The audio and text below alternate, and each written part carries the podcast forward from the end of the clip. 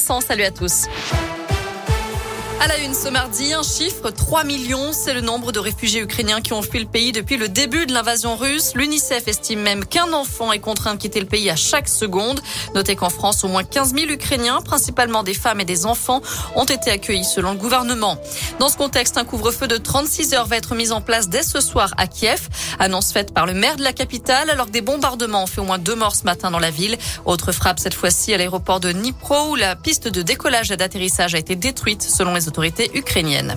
Chez nous, les conséquences économiques continuent de se faire sentir. L'inflation en France poursuit son accélération, plus 0,8% en février, 3,6% sur un an, son plus haut niveau depuis 2008. Ce sont les chiffres publiés par l'INSEE aujourd'hui.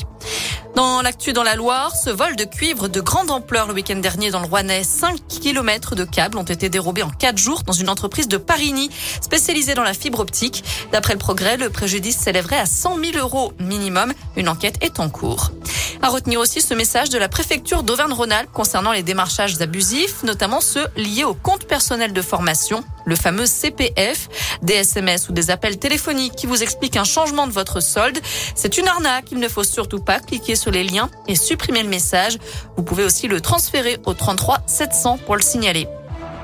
À moins d'un mois du premier tour, Jean Lassalle est à deux doigts de jeter l'éponge. Le député des Pyrénées-Atlantiques ne sait pas s'il sera encore candidat à l'élection présidentielle ce soir. Il n'a pas été invité hier soir à l'émission politique La France face à la guerre sur TF1 qui a réuni 4,2 millions de téléspectateurs. Il ne l'est pas non plus pour les deux prochains débats.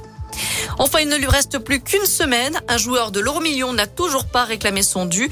Un million d'euros. Il a jusqu'au 22 mars pour se faire connaître. Sinon, la somme ira dans les caisses de l'État. C'est la règle. D'ailleurs, selon l'Express, en 2020, l'État a ainsi encaissé 70 millions et demi d'euros que les gagnants n'ont jamais demandé.